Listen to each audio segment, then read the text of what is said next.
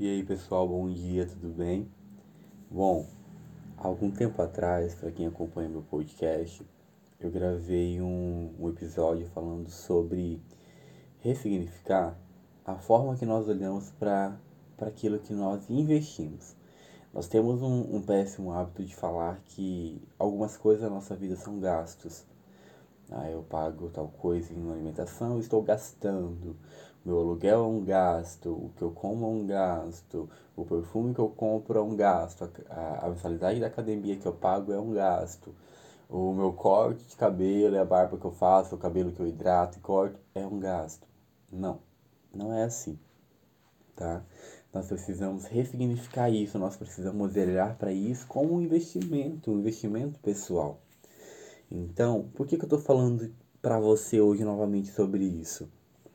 Porque algo muito significativo que eu aprendi com a Sá Souza, nos podcasts dela, é que à medida que nós reconhecemos, avaliamos e abençoamos o trabalho do outro, automaticamente nós atraímos pessoas que façam o mesmo com o nosso trabalho. Eu, enquanto pessoa, há, muito tempo atrás, eu tinha um péssimo hábito de reclamar de tudo.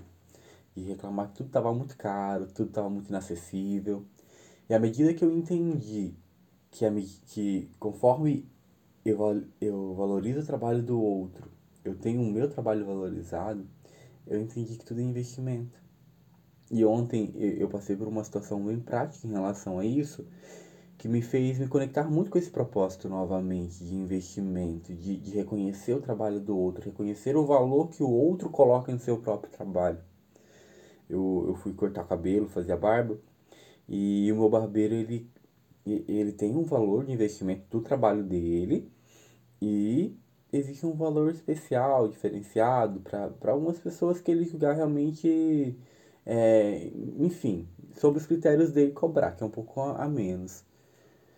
Entretanto, eu me senti extremamente incomodado de pagar esse valor a menos, porque a qualidade do trabalho dele requer o valor inteiro de investimento, certo?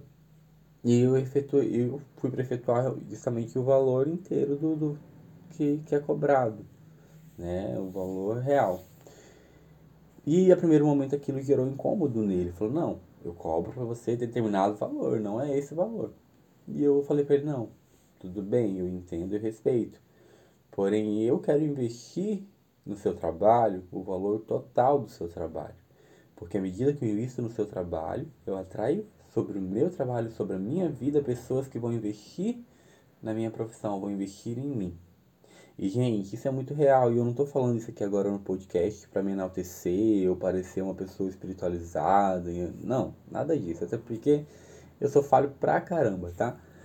Mas eu falando isso para vocês compreenderem a importância da gente realmente olhar para o outro e reconhecer o potencial do outro e investir no outro. Porque à medida que a gente faz isso, o que, que acontece? Pessoas assim se conectam com o nosso propósito. Independente, independente se você trabalha com, com estética, com beleza, com saúde, independente com o que você trabalha. Você vai atrair para sua vida pessoas que se conectam com aquilo que você está emanando também. Então a minha mensagem hoje para você é: se conecte com seu propósito, entenda que não é sobre gastar, mas é sobre investir. Entretanto, invista no outro para que então você consiga pessoas também que invista no seu trabalho, invista em você, tanto financeiramente quanto emocionalmente. Isso também serve para relacionamento. Às vezes a gente criticamos tanto a, algumas amizades, alguns relacionamentos e queremos receber amor incondicional. Peraí, tem algo que não, não tá encaixando, percebe? A conta não fecha.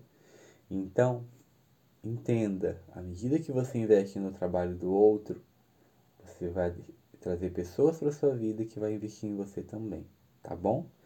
Tenha um bom dia, um grande abraço do PC e esse foi mais um episódio do nosso podcast Hipertrofiando com o PC.